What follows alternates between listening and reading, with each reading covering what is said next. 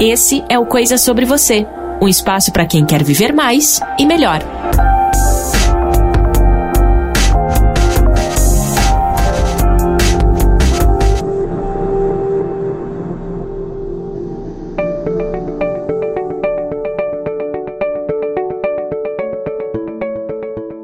Seja mais uma vez bem-vindo a mais um Coisa Sobre Você, 18º episódio. Que legal ter você aqui comigo mais uma vez. Você que me acompanha desde o comecinho, quase dois meses de canal.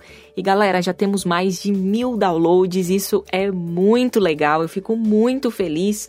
É, pode ser pouco, né, para muitos esse número, mas para mim é um número muito expressivo e eu, eu realmente estou muito feliz, estou muito grata é, por você estar tá aqui comigo, para a gente poder compartilhar esses aprendizados e crescermos juntos, né, nessa jornada da vida aí de tanta coisa que a gente vive, né? A gente não pode deixar em branco esses nossos aprendizados, esses nossos insights. Então, é um incentivo para mim, né, ainda produzir conteúdo e ter o seu feedback aí do outro lado. Não sei o que você está fazendo agora. Eu geralmente ouço podcasts lavando uma louça, ou caminhando, fazendo exercício físico, eh, até fazendo compras no supermercado, hein? Eu gosto de fazer isso, ouvindo alguma coisa ali, logicamente quando eu tô sozinha, quando eu tô com meu esposo, aí eu preciso interagir com ele, né? Mas geralmente nessas atividades mais solitárias, vamos dizer assim, isso é muito legal. Então, seja bem-vindo mais uma vez a, ao Coisa Sobre Você. Recadinhos rápidos aqui. Se você quiser conferir mais conteúdos do Coisa Sobre Você, entra lá na minha página eubiancaoliveira.com barra blog. Lá também eu coloco textos, publico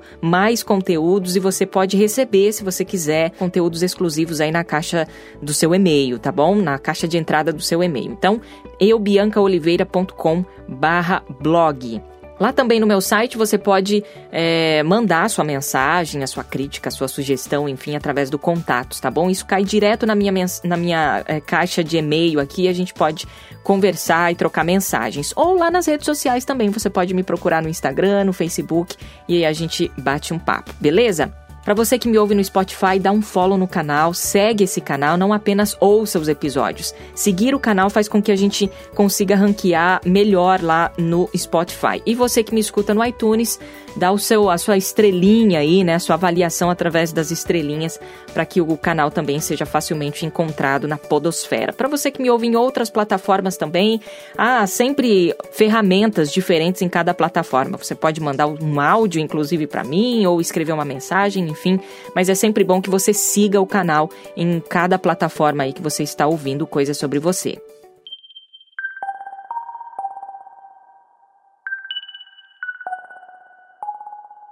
Muito bem, vamos ao bate-papo de hoje. Gente, eu tenho a honra de compartilhar com você aqui um bate-papo para mim super especial com Osiris Silva. Osiris Silva, para quem não conhece, é o cofundador da Embraer, que é uma das maiores empresas do mundo no setor aeroespacial. Ele sempre foi um apaixonado pela aviação, né, pela área da aviação, e sempre teve muitos sonhos na cabeça. E um deles era de construir aviões. E o mais curioso é que ele teve esse sonho, nessa motivação infantil, inclusive, na década de 30, num contexto no Brasil onde a gente não tinha incentivo nem para construir bicicletas, né? Então, realmente, Osiris sempre foi uma pessoa à frente do seu tempo, né? E, e é interessante porque quando ele conta a sua história, ele diz que dividia esse sonho com o seu amigo Zico, o Benedito César, né? Um amigo dele de infância.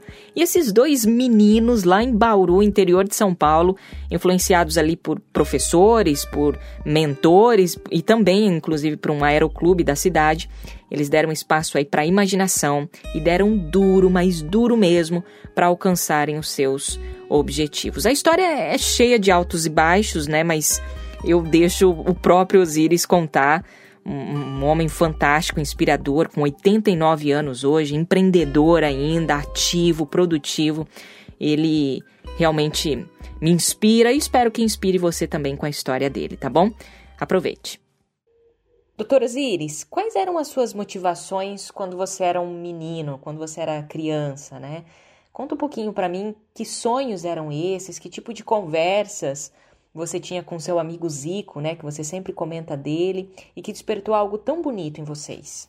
Bom, na realidade essa motivação veio de uma desmotivação, né? porque a minha terra natal, Bauru, o único emprego disponível que nós podíamos identificar nos nossos 13, 14 anos era ser ferroviário. E nós não queríamos ser ferroviários. E foi aí que, na, na, conversa com um dos professores que nós tínhamos, que era um professor extraordinário, um professor de matemática, professor Argino, ele disse: se vocês quiserem escapar de ser ferroviário, estudem. Estudem bastante, porque a educação é o único instrumento que pode transformar vocês em cidadãos competentes que possam trabalhar em outras áreas que não seja ferroviário, lá em Bauru, na minha terra natal. De modo que isso colocou na nossa cabeça a influência que o meio tinha na nossa vida e que nós tínhamos que viver num meio diferente do, daquele de Bauru. E foi exatamente nessa direção que começou a nascer uma motivação, mas evidentemente o espectro era muito variável, né? E foi aí que nós começamos a, a frequentar o Aeroclube de Bauru. E por uma outra razão também da cidade, né? O presidente da Estrada de Ferro Noroeste do Brasil, que era em Bauru na época, ele investiu bastante no aeroclube, fez uma escola de aeromodelismo, uma escola de planadores, escola de pilotagem, e o aeroporto é extremamente ativo, se transformou num aeroporto, num aeroclube dos mais importantes do interior do estado de São Paulo. E aí nós começamos a ter a, participação de muitas pessoas de fora, que atraídas pelo próprio aeroclube, voltaram suas atividades para aquela direção. E entre elas, um suíço que morava na Alemanha, foragido da Segunda Guerra Mundial, bateu os costados dele lá.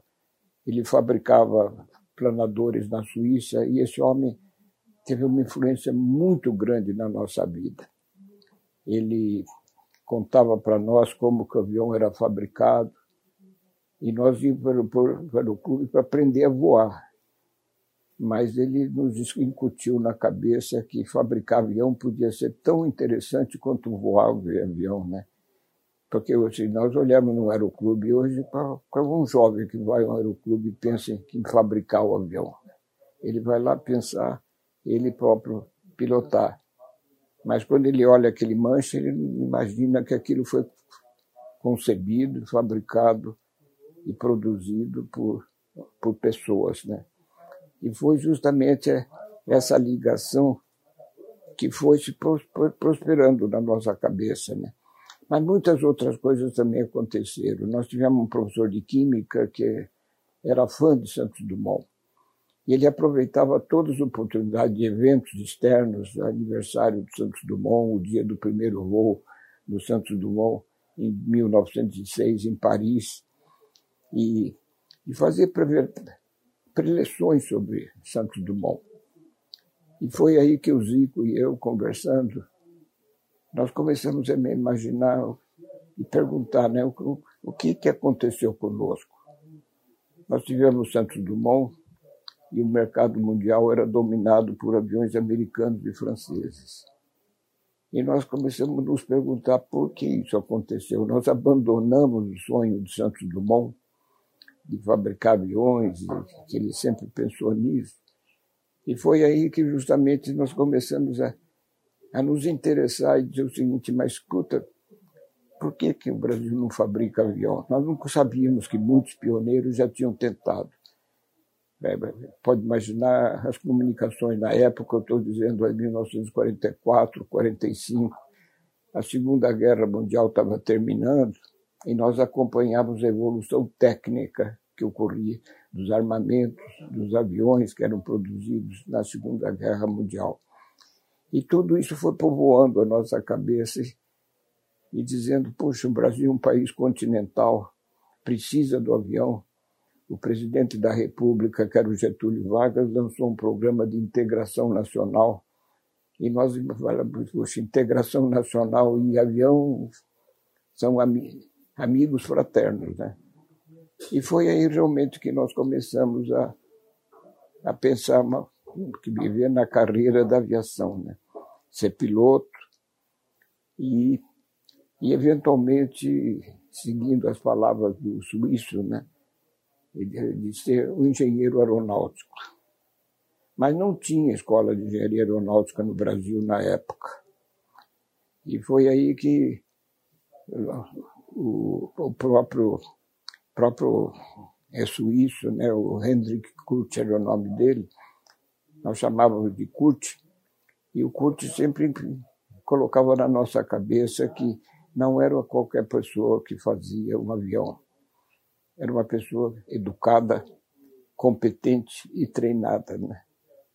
E nós não tínhamos nada disso no Brasil, não tinha nem escola que formasse engenharia aeronáutica. E foi aí que nós começamos a pensar entrar na Força Aérea.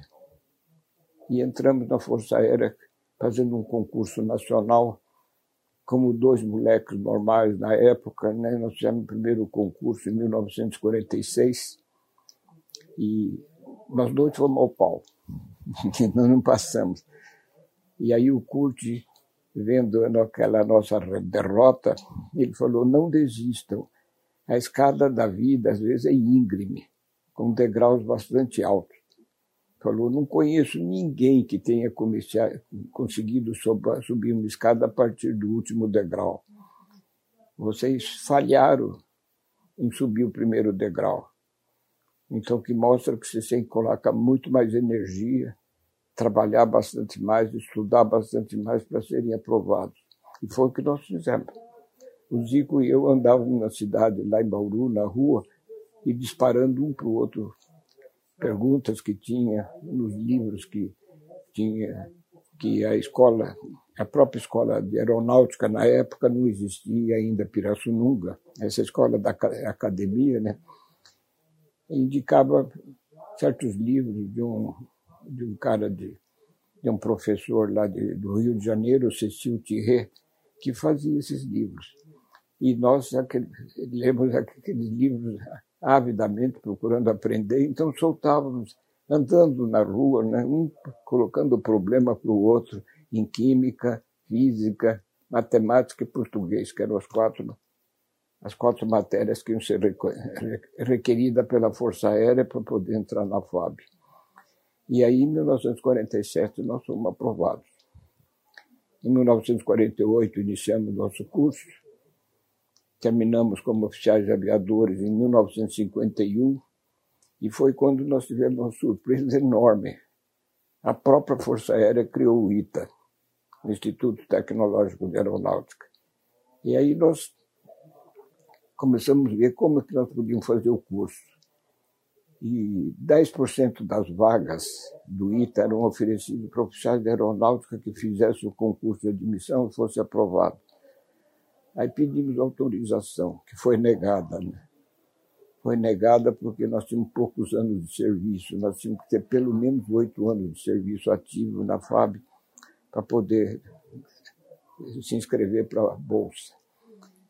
E foi aí que um, um acidente fatal matou o Zico. Né? O Zico morreu em 1955, quatro anos depois de formado, com apenas 25 anos de idade. Foi uma pena, porque ele fez uma falta enorme, né? porque as cabeças eram duas, né? Eu diria, sobretudo a dele. A dele era muito melhor que a minha, né? E, e realmente eu senti muito, passei muitos anos, muitos anos mesmo sem pensar no que nós dois pensávamos juntos no passado. Né? Me transformei pura e simplesmente num oficial da Força Aérea. Voando no Correio Aéreo Nacional, tinha meu entusiasmo, tudo isso, mas muito longe daquelas ideias de, de estar envolvido numa. No, não na fabricação de avião, mas pelo menos num emprego que nos levasse a, a a ficar ligado à tecnologia de produzir aviões. E foi aí que em 1958 mudou tudo.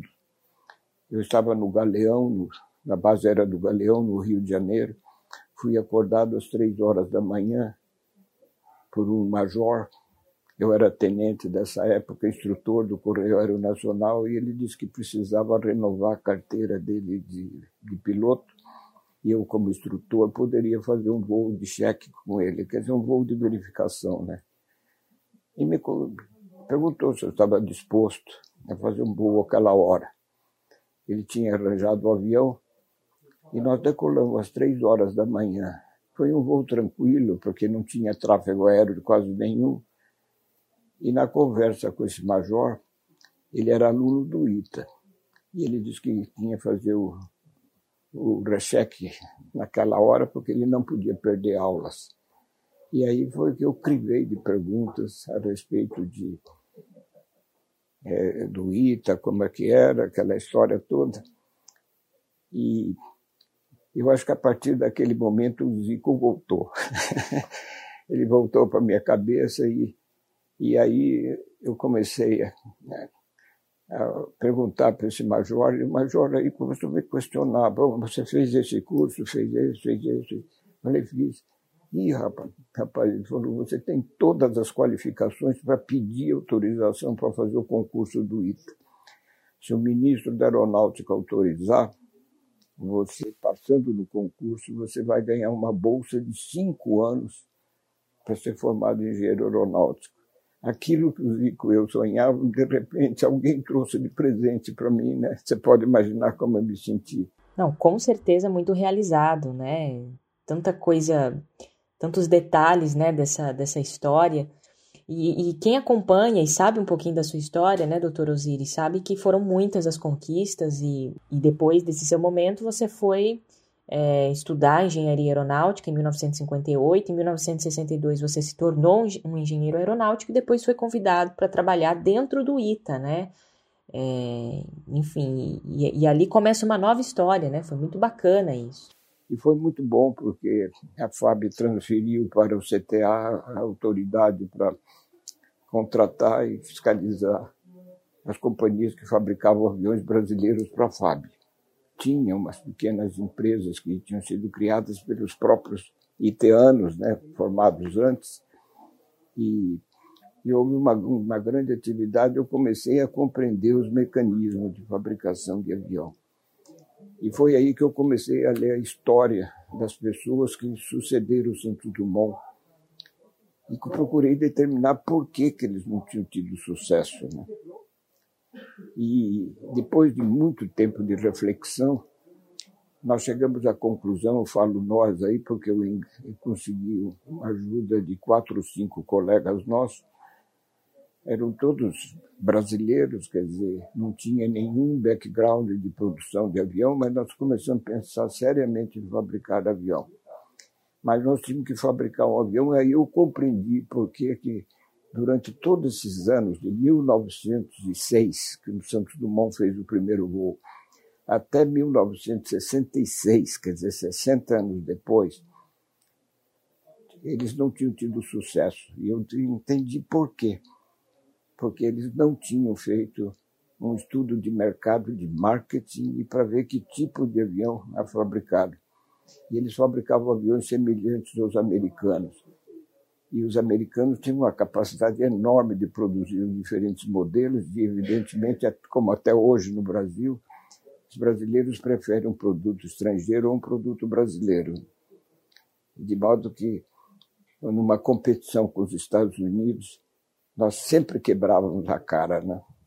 E foi aí que nós começamos a pensar: será que existe um tipo de avião que a gente pode fabricar que não incomode os americanos? A proposição extremamente difícil, porque eles cobriam todo o espectro de necessidades. Mas nós fomos salvos aí pela invenção do motor a jato. Quando o motor a jato começou a entrar no, a partir de 1958, no transporte aéreo, os motores a jato ficaram uma espécie de menina dos olhos dos grandes fabricantes mundiais. Mas o avião a jato não pousa em pequenos aeroportos mal preparados. E aí nós vimos uma estatística que os Estados Unidos, que tinha maior atividade aérea de transporte aéreo como tem até hoje, 2.400 cidades americanas deixaram de ter o transporte aéreo com o advento do avião a jato. E por quê? Porque o avião a jato não pousava nos pequenos aeroportos mal equipados, muitas vezes, daquelas das cidades periféricas. Então nós começamos a dizer, se nós fizermos um avião que possa responder aos requisitos necessários para o transporte de passageiros e que possa pousar nesses pequenos aeroportos, os americanos não vão nos incomodar. Eles estavam preocupadíssimos com o motor a jato, em fazer aviões cada vez maiores, mais velozes, assim por diante. E foi aí que nós imaginamos de fazer uma demonstração desse conceito. Quer dizer, começamos a levar para as autoridades da aeronáutica que progressivamente começaram a aceitar a ideia e vendo uma certa lógica nela, né? de fazer um avião que estava sendo demandado no maior mercado do mundo, que era os Estados Unidos.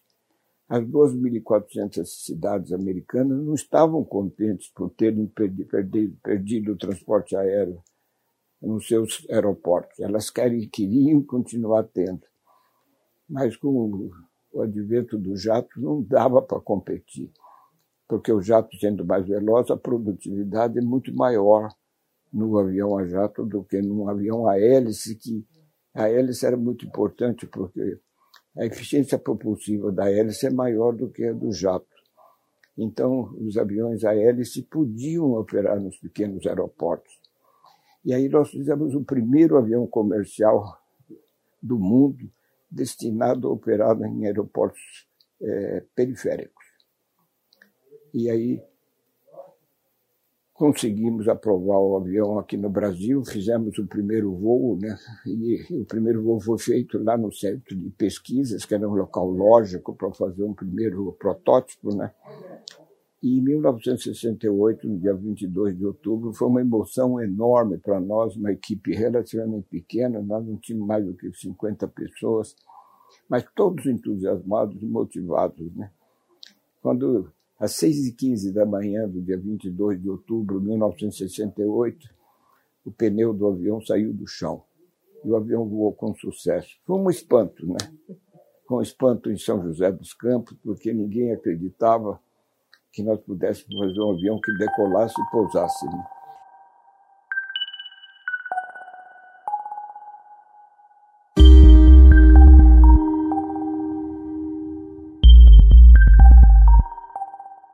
Agora, doutor Osiris, criar um avião, né? Criar não, construir um avião em um contexto no Brasil onde a gente não tinha incentivo nem para fabricar bicicletas, né? Que era o que a gente estava conversando agora. O senhor não foi taxado de, de louco, de lunático, né, de sonhador? Sim, claro. Muita gente, muita gente me classificou, inclusive, é, dizendo que eu era um Santos Dumont retardado, né? Mas, mas eu recebi também, do mesmo modo que recebi crítica, eu recebi apoio. Uns poucos oficiais da aeronáutica, colegas meus, que dirigiam estabelecimentos industriais da Força Aérea de manutenção de aviões, começaram a nos apoiar.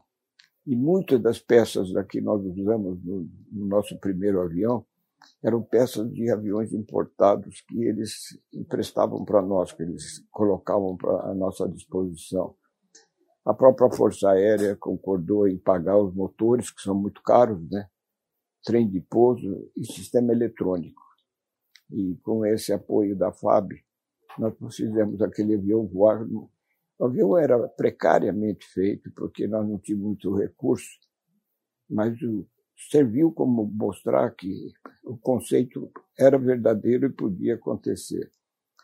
E foi aí então que nós começamos a lutar pela produção do avião. A primeira hipótese era pegar o modelo desse avião e passar para uma empresa privada, né? que já havia várias no Brasil mas eles não concordaram, nenhuma empresa concordou. Por outro lado, nós tentamos criar uma empresa, mas aí nós falhamos, não conseguimos levantar capitais. Imagine que um país que mal fabricava bicicletas, nós sacávamos uma proposição para os empresários colocarem dinheiro na fabricação de avião, não tinha o menor sentido, né? Então, não conseguimos, né? E foi aí, nós ficamos vamos dizer, fazendo uma roda quadrada, tentar girar, né? Quer dizer, não conseguimos, ficamos numa atmosfera cinzenta sem saber o que fazer. não queríamos de jeito nenhum capital estrangeiro, porque nós queríamos a propriedade intelectual nossa, a marca nossa, para a gente poder vender o nosso avião para todos os países do mundo e não ter pedir, pedir licença para ninguém, como acontece no caso dos automóveis. Né? Nós temos automóveis de todas as marcas do mundo e não somos livres para vender isso em qualquer país do mundo. Só vendemos aonde os fabricantes autorizam. E normalmente o fabricante estrangeiro não vai deixar a gente concorrer contra ele no mercado mundial, né? De modo que não tinha jeito, nós tínhamos que fazer esse avião aqui com capitais brasileiros. E aí ficamos nessa situação. Não sabíamos o que fazer. Eu procurei motivar nosso pessoal fazendo um segundo protótipo para fazer ensaios, né? fazer os ensaios estruturais que são requeridos pelos regulamentos mundiais e durante esse período de fabricação do segundo protótipo, nós estávamos trabalhando, eu motivava muito meu pessoal em trabalhar bastante, com metas muito claras, tudo isso. As preocupações eram, ficava comigo, né? não, não contava para ninguém, para mostrar que é, eu quase não conseguia nutrir esperança, mas eu tinha que, eu tinha que passar para o pessoal o tempo inteiro a esperança que nós pudéssemos continuar. E foi aí então que nós tivemos uma sorte enorme. A sorte nos ajudou vários, em vários momentos. E isso nos ensina que quando a gente persiste em alguma coisa, chega num certo momento as coisas começam a se encaixar, né? E foi assim que no dia 20 de abril de 1969, nosso avião tinha voado em outubro de 68, eu estava trabalhando às sete e meia da manhã de um domingo, a gente fazia overtime, trabalhava fora de hora, e sempre buscando uma motivação bastante grande.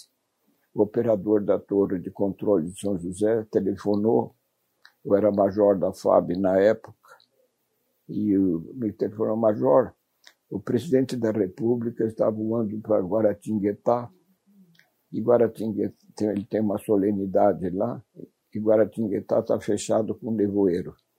O avião do presidente foi desviado, vai pousar aqui em São José dos Campos, onde nós estávamos com o nosso hangar, fazer, muito mal equipado, tudo isso, mas com o nosso protótipo lá colocado. E falou: o presidente da República vai pousar em 15 minutos. Todos os políticos da cidade foram ao Guaratinguetá, lá próximo de São José dos Campos, né?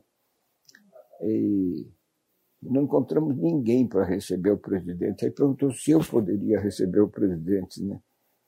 Aí eu comecei a pensar, falei, meu Deus, só inverter o negócio. Em vez de eu pedir para falar ao presidente, dizendo para o presidente vir falar comigo, né? E aí eu estava treinado em vender a ideia do investimento, né? Então me preparei para fazer a maior lavagem cerebral da minha vida na cabeça do presidente, para convencer o presidente de fazer uma companhia semelhante à da Petrobras. Né? Petrobras foi criada em 1953 pelo Getúlio Vargas e depois da Petrobras nenhuma outra empresa foi criada sob essa forma de capital misto, né? governo e setor privado.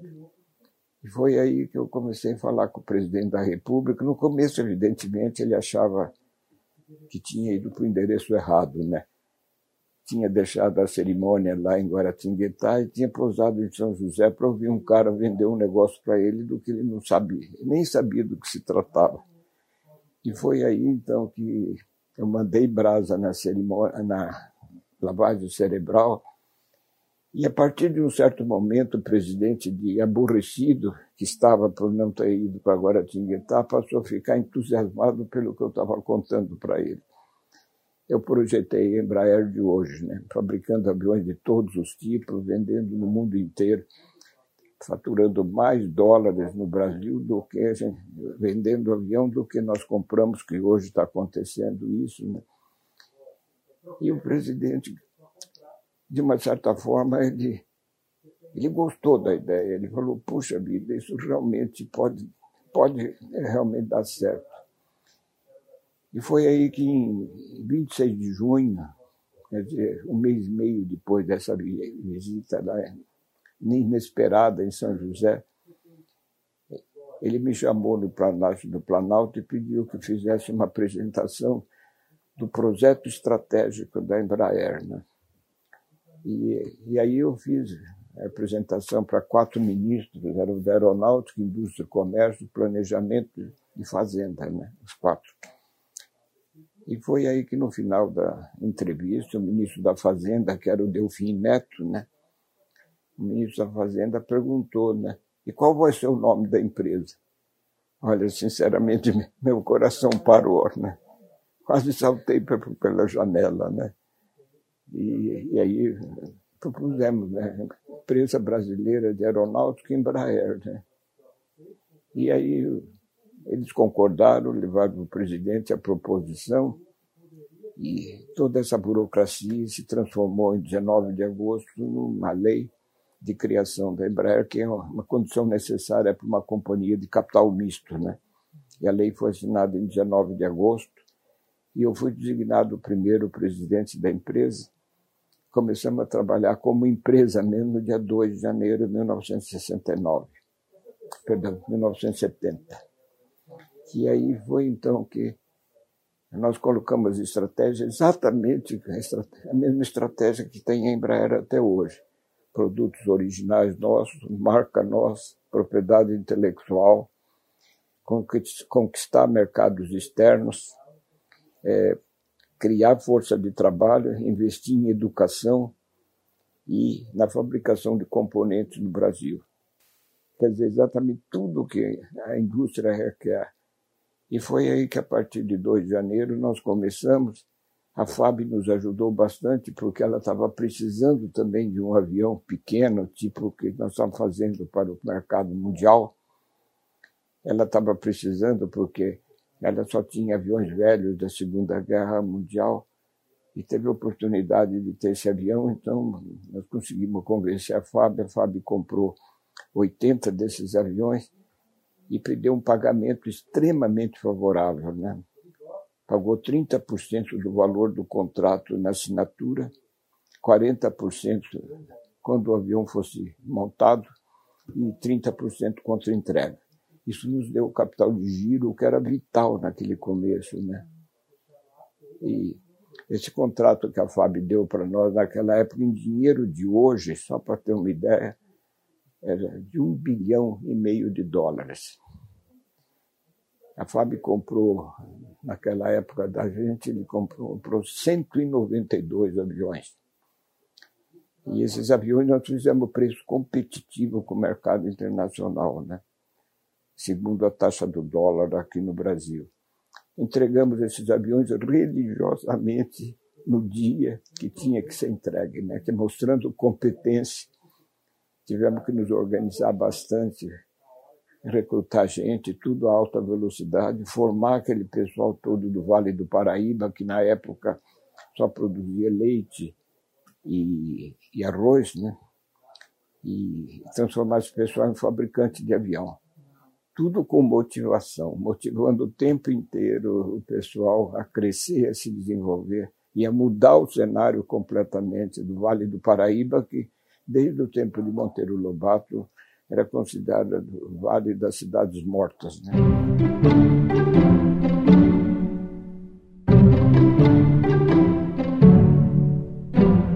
Osiris, você foi uma pessoa que motivou muitas pessoas, também foi motivado, também foi incentivado, né? É uma pessoa de muitos objetivos, de metas, né? É, de propósito. Hoje, inclusive, né? Não está mais na Embraer, mas também tem um empreendimento voltado à área da educação, que é a Anima. E eu queria saber um pouco mais sobre o, o que ainda tem te motivado, né? Quais são as metas do Dr. Osiris hoje? É de dar uma contribuição tão positiva quanto seja no sentido de educação do povo brasileiro. Se você olhar o mundo agora e ver quais são os países que estão tendo sucesso, evidentemente são os países tradicionais que nós conhecemos Estados Unidos, Canadá, Inglaterra, França, não é isso? E os emergentes, né? Aí você olha para a Coreia do Sul, por exemplo, é um dos, dos países que está tendo extremamente, muito bem sucedido, né? com automóveis deles até aqui, produtos Samsung, coisa dessa natureza, os chineses também. E se você analisar na estrutura dos, da China e da, da Coreia do Sul, você vai ver que são países que foram transformados pela educação. Investiram bastante em educação. E eu diria que criaram até um sistema que nós fazemos dizer de causa e efeito. Causa, educação em alta escala. Efeito, país desenvolvido, população rica. Na verdade, uma ligação muito estreita. Então eu comecei a pensar, bom, se nós quisermos fazer, por exemplo, de uma coisa que nós não fazíamos, que foi o caso da Embraer, né? não fazíamos avião, se nós pudermos fazer, se, se o Brasil investir pesadamente em educação, treinar cada brasileiro, e nós temos brasileiros competentes, pode, pode ter certeza que esses brasileiros competentes vão trazer riqueza para o país. Então foi por essa razão que agora fora de combate, eu deixei a Embraer faz mais de 20 anos. Nesses 20 anos, eu tenho me dedicado intensamente à educação, porque vejo que a educação é realmente foi o que aconteceu comigo. Né? Se eu não tivesse sido engenheiro aeronáutico, provavelmente nada disso teria acontecido. Mostrando, portanto, aquilo que eu chamei de causa e efeito. Né?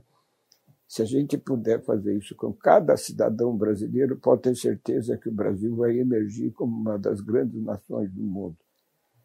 De modo que passou a ser uma causa sagrada para mim, em particular, né? ficar dedicado permanentemente à educação. E foi essa a contribuição que eu tenho procurado dar com o desenvolvimento da Anima, que a Anima, sob certo aspecto, pode ser vista como a própria Embraer uma companhia que não existia em 2003. Hoje nós temos quase 100 mil alunos. Quer dizer, está sendo, vamos dizer, é uma nova história mostrando que efetivamente a educação faz diferença. Doutor Osiris, qual é o segredo para conquistar sonhos? É, o senhor tem alguma ferramenta? Você podia falar um pouquinho sobre isso para a gente? Qual o segredo para a gente conquistar os nossos sonhos? Eu não tenho uma ferramenta só, mas tem uma que eu talvez pudesse transmitir a terceiros. Né? O que, que a pessoa prefere? Comemorar um sucesso ou destilar um fracasso? A pessoa prefere ter sucesso. Evidentemente, o sucesso não vem de graça. Então, você tem que se comprometer com a missão. Quer dizer, o que, que eu vou ser quando crescer? Eu vou ser um criminoso, coisa dessa natureza, um ladrão, ou eu vou ser um sábio que vai receber palmas onde for. Qual que você prefere? Um reconhecimento da sociedade ou um desprezo da sociedade? De modo que, a hora que você colocar uma missão, você olhar para dentro de si próprio e perguntar: quem sou eu? Onde eu estou?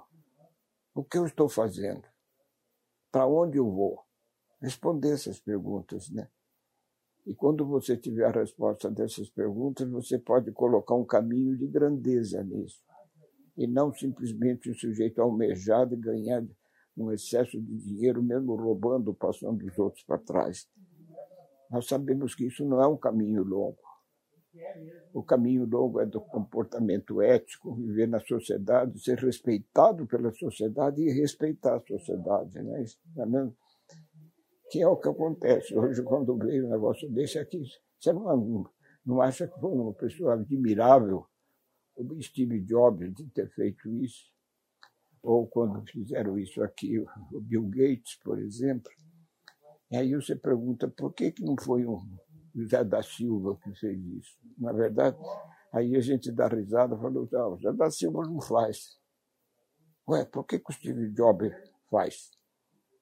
Então, veja, a gente vê que uma, o que for diferencia o Zé da Silva do Steve Jobs? Capacidades, cultura, desenvolvimento, e num país que oferece as condições de uma sociedade desenvolvida. Eu digo sempre para os meus alunos que só nasce um sábio numa sociedade sábia. por exemplo, Alfred Einstein, aliás, Albert Einstein, que é um físico respeitado, famoso, do começo do século XX, agora, do século passado, ele é admirado no mundo inteiro. Agora, se ele tivesse nascido na África, ele seria ele seria o, o físico que nós conhecemos? Não. Ele nasceu e cresceu na Alemanha, que era o ambiente da física, né? mostrando a importância da sociedade. Então, eu passo para meus alunos sempre a ideia de que somente numa sociedade sábia, sábia nasceu. Só pode aparecer um sábio. Se não fosse o Aeroclube de Bauru, eu não estaria aqui conversando com você. Não é mesmo? É verdade. Quer dizer, é a influência do meio para que a pessoa possa desenvolver suas atividades. Não dizer, eu me fiz por si mesmo, como muita gente fala, né? Não. Nós, nós não fizemos, fizemos alguma coisa em decorrência do ambiente onde a gente vive e das facilidades ou dificuldades que esse ambiente coloque para os nossos objetivos pessoais.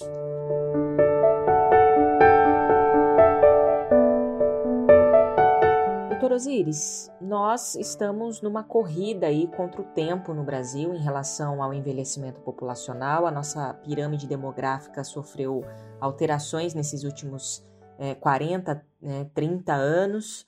Temos agora mais pessoas acima de 60 anos do que crianças no nosso país, ou seja, a pirâmide foi invertida e vai continuar em modificação daqui para frente. E isso altera a nossa, a nossa economia, a política, a sociedade, enfim, causa grandes impactos aí em relação à nossa sociedade. Eu queria saber de você, em relação a essa mudança, se você acha que a gente está tendo progressos no Brasil ou regressos em relação a, ao idoso, né? O idoso tem sido reconhecido na nossa sociedade. Qual é a sua opinião em relação a isso?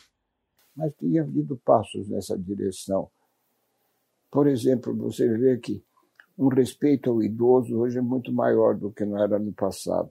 Eu mesmo, quando vou embarcar num avião, o pessoal me passa para frente. Isso não existia há 10 anos. Quer dizer, e pode ver que isso aí pouco a pouco vai modificando. E está sendo modificado em vários aspectos. Se você olhar, por exemplo, hoje, o envelhecimento está sendo objeto de muitas pesquisas, não para impedir o envelhecimento, que é impossível, mas que pelo menos a gente possa envelhecer com saúde e sendo produtivo para a sociedade. Por exemplo, você nunca podia ter imaginado que estava aqui fazendo uma entrevista com um cara de 87 anos. Há 20, 30 anos atrás, o cara de 87 anos está feito trapo velho jogado em casa. Não é verdade? Eu não sou exceção à regra. Eu vejo que tenho muitos colegas aí, bastante idosos, trabalhando e produzindo. De modo que chama isso de transição, que nós estamos mudando mais rapidamente do que a natureza permite. E isso demora um pouco. Eu tenho certeza que quando você chegar aí nos seus 60, 70, 80 anos de idade, você vai olhar para trás e lembrar-se dessa pergunta. Você fala, puxa, como mudou. Você vai ser tratado pela sociedade, tratadas de uma forma que você não seria tratada hoje. O que a velhice trouxe de experiência para você? O que ela trouxe de positivo para você, doutor Osiris? É uma boa pergunta. Eu não queria responder essa sua pergunta presunçosamente, mas trouxe uma coisa que, que realmente eu, eu, eu curto muito: sucesso. Por que, que você me procurou? Você não me procurou porque eu tenho 87 anos. Não é verdade? É verdade. Então, nota que você veja que o mundo mudou. Eu vi meu sogro morrer com 87 anos, numa cadeira de balanço, completamente sozinho. Já tinha perdido a esposa, como é o meu caso, e estava em casa, na cadeira de balanço, num canto. Ninguém dirigia a palavra a ele Hoje, na minha família, todos me procuram. Minhas netas, é, minha, meus filhos, todos me procuram. E eu participo da vida da, da família. É uma completa modificação em relação a um passado que até é relativamente cedo, né? Porque a regra mudou, né? Antigamente, os pais se dedicavam aos filhos e os filhos, num determinado dia, até está na Bíblia, né? Deixa a família e vai criar sua própria família e, rompe-se esse essa ligação. Hoje não. Hoje nós vemos famílias enormes com, com, com patriarcas que ainda estão em atividade e respondendo perguntas como essa que você está falando. E aí, gostou? Espero que você tenha tido bons insights. E para mais conteúdos como esse, você pode acessar eubiancaoliveira.com, assinar minha newsletter para receber conteúdo direto na sua caixa de e-mails, tá bom? E para você do Spotify, não esquece de seguir o canal Coisas Sobre Você.